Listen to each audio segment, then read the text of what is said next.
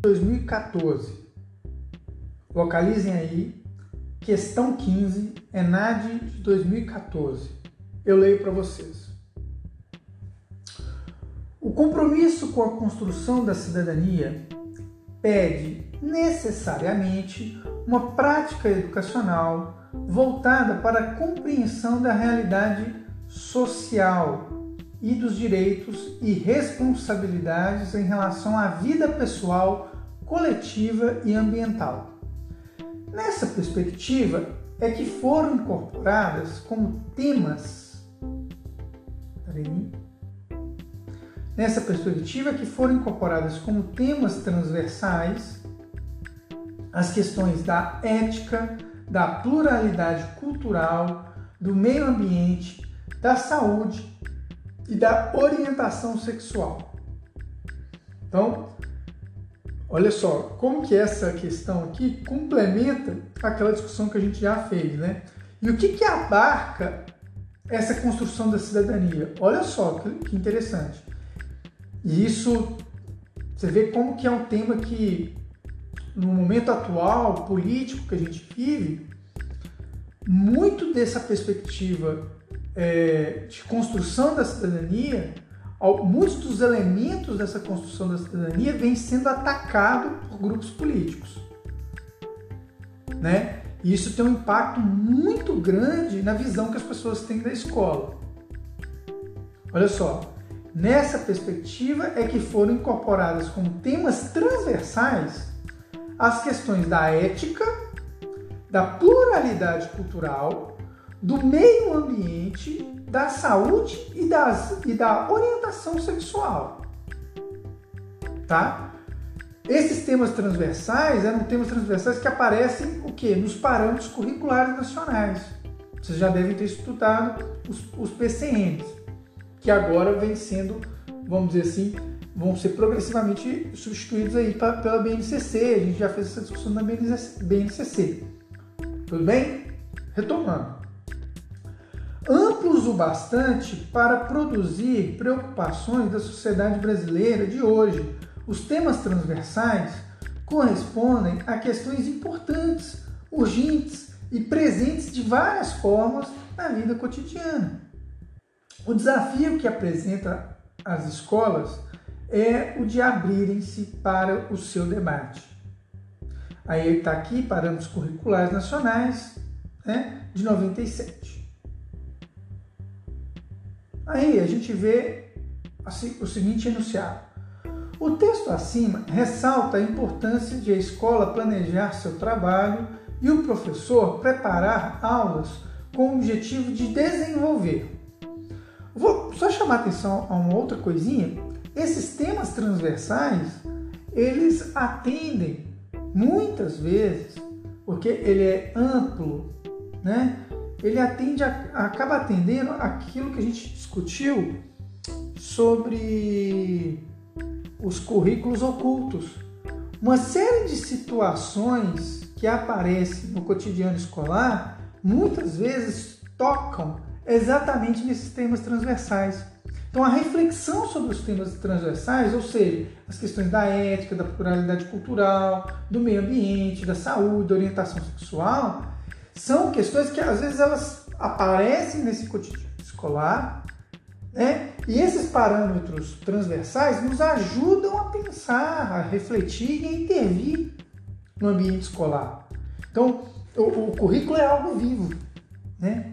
e, e, e, e o professor é, se preparar, se orientar nesse sentido, independente da sua disciplina, é fundamental. E é transversal em que sentido? Porque é, todos esses temas podem ser trabalhados de maneira interdisciplinar, então ele é transversal, ele, ele, ele, é um, ele, ele, ele perpassa todas as disciplinas. Então você pode abordá-lo, né? Ele pode ser orientador, independente da, do campo disciplinar que você está atuando. Tudo bem? Então vamos lá, feito essa, essas considerações, vamos ver quais dos itens estão coerentes com essa perspectiva dos parâmetros curriculares nacionais né, referente aos temas transversais. Bom, então temos aqui a condição, ah, desculpa, item 1. A consciência da condição sócio-histórica da sociedade brasileira, que carrega marcas de autoritarismo. Olha só, isso está certo ou está errado? Está certo. É fundamental, é fundamental para a construção da cidadania essa consciência da condição, da condição sócio-histórica da, da sociedade brasileira. Se a gente não entende, se a gente não entende é, a construção sócio-histórica da sociedade brasileira e as, as marcas do autoritarismo, a gente não consegue intervir na construção de uma sociedade brasileira que vai contra esse autoritarismo, porque o, autoritarismo ele tem raízes históricas. Eu falei aqui na aula de hoje já de, de ditadura, mas a, é, é, a raiz, as raízes é, é, autoritárias do Brasil, ela, tá, elas estão lá no Brasil colônia. Elas estão na exploração da mão de obra escrava, na escravização de seres humanos a escravização de, é, de sujeitos vindos da, vindos da África, né, do continente africano. Essa exploração é, senhorial. Então, é, se a, a, gente só vai entender efetivamente relações de, é, de racismo, relações sexistas, né, no sentido da, da exploração e da, das desigualdades de gênero. Se a gente entende isso num panorama de formação da sociedade brasileira. A sociedade brasileira é uma sociedade autoritária. Então é importante o, chamarmos atenção né, e, e os sujeitos, os sujeitos individuais e coletivos construírem, né, o, o, o indivíduo construir a sua consciência coletiva de que a gente está num espaço, né, num, num país onde predominam marcas autoritárias. Então, é, essas marcas autoritárias, ou seja, são, é, são questões estruturais que a, gente, que a gente traz na nossa sociedade, mas que a gente precisa superar, a gente precisa transformar, tá? Então, ter consciência dessas marcas autoritárias é essencial para a gente superá-las, né? Então, a gente vai é, identificar essas marcas autoritárias no cotidiano, seja no que? Na, na exploração do trabalho infantil, seja na, na forma de abordagem é, racista é, de uma abordagem policial, por exemplo, seja na às vezes uma fala autoritária num professor, né? Numa, uma forma agressiva, punitivista. Então, uma série de situações cotidianas, exemplo, os castigos físicos que se submetem às, às pessoas e, de alguma maneira, mais evidentemente as crianças, tá bom? Então, pensem que hum, é, esse pós-Constituição de 88, né? Então, qual, qual, o apelido da Constituição de 88? A Constituição Cidadã, ou seja, a construção de novos parâmetros de cidadania, parâmetros modernos, parâmetros é, é mais democráticos. Então, é, não é à toa que o ECA surge aí. O ECA surge como instrumento de combate de uma, de uma cultura autoritária. Uma cultura autoritária que naturaliza o castigo físico. Entende? Então, esse é um ponto fundamental. Isso, é, isso faz parte dos temas transversais. A consciência da condição histórica da sociedade brasileira, que carrega marcas de autoritarismo. Tudo bem? Então, item 1 correto. Vamos ver os outros a consciência de uma sociedade para todos, a qual prepara o cidadão nos limites de sua condição socioeconômica. Olha só, é contraditório. Está errado. Por quê? A consciência de uma sociedade para todos, até aí, beleza. Sociedade que se constrói para todos. Mas a, a, o que vem na sequência contradiz essa ideia, a qual prepara o cidadão nos limites de sua condição socioeconômica. Ou seja, a sociedade não é para todos, porque se o cidadão se prepara dentro dos limites da sua condição socioeconômica, ele não tem condição de ascender economicamente. Então é uma sociedade que não é para todos. É uma sociedade que é para alguns, para alguns grupos sociais. Então a cidadania aqui não é plena. A cidadania aqui ela não vai contra essas raízes autoritárias. Ela não vai contra as relações de classe. Então aqui está muito errado esse item. O item 2 está incorreto. Ele é, ele é contraditório, ele, é, ele distor da perspectiva adotada na questão. Tá bom? Então vamos fazer aquele exercício que a gente sempre faz é, para ver se a gente tem certeza que a 1 está certa e a gente tem certeza que a 2 está muito errada, a gente vai aqui na, nas alternativas Onde tem dois, você sabe que está errado, né? Então, a gente pode eliminar aqui, ó, pelo menos, pelo menos duas alternativas que tem dois, que tem um item 2, então tá errada. E tem mais não, três alternativas que tem o item 2 e tem uma outra que não tem o item 1. Um. Então reparem, se você tem é, certeza que a 1 um está certa e a 2 está errada, você já achou a resposta certa. Reparem aí, só pode ser uma resposta. Mas a gente vai ler tudo para identificar exatamente o que está certo e está errado.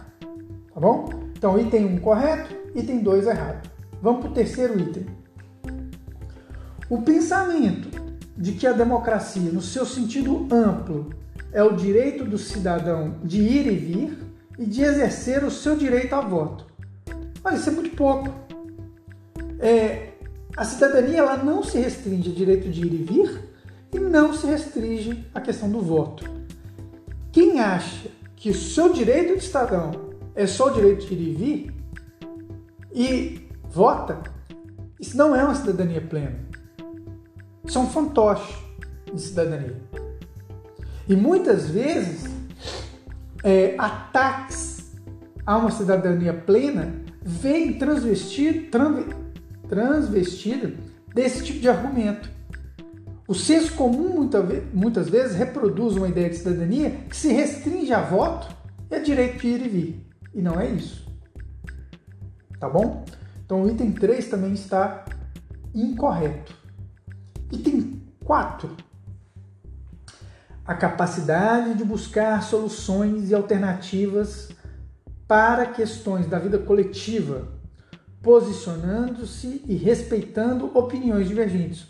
Ora, isso é fundamental numa sociedade democrática, na construção da cidadania. É a capacidade de buscar soluções e alternativas na vida coletiva. Né? e a ideia de se posicionar e respeitar a opinião, a divergência. Democracia é o que? Exatamente o ter direito à divergência, mas um, um, um direito à divergência que convive, não que destrói o divergente. Essa sociedade autoritária, a gente tem esses traços autoritários, ela quer o que? Destruir o outro, destruir aquele que é divergente. E, e você não constrói uma sociedade democrática assim, sem comunicação. Então a divergência ela tem que se dar de uma maneira civilizada. Tá? Então o item 4 está correto. Item 5.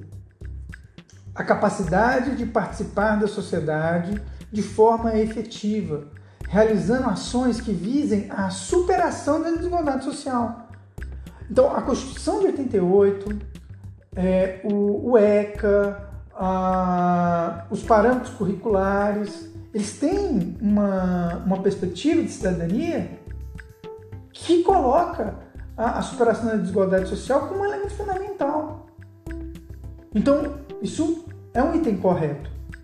É, o combate à desigualdade social é fundamental para a construção de, um, de uma sociedade democrática, de uma sociedade mais justa, aberta, de uma cidadania plena. Se você não tem condições materiais de reprodução da sua vida, né, as famílias não têm essas condições materiais, ela não vai ter uma cidadania plena. Então, quando, quando você pensa um aluno, né, um, um estudante que não se alimenta bem, isso vai gerar dificuldades educacionais, vai gerar dificuldades de aprendizagem, né? Isso é um problema. Então, o, é papel da escola chamar a atenção e é, para isso é papel da escola ser um indutor de transformação social, tá bom? Então, a resposta correta é aquela que seleciona como itens é, corretos 1, 4 e 5. Ficou claro? Ficou clara essa questão? Podemos passar para outra?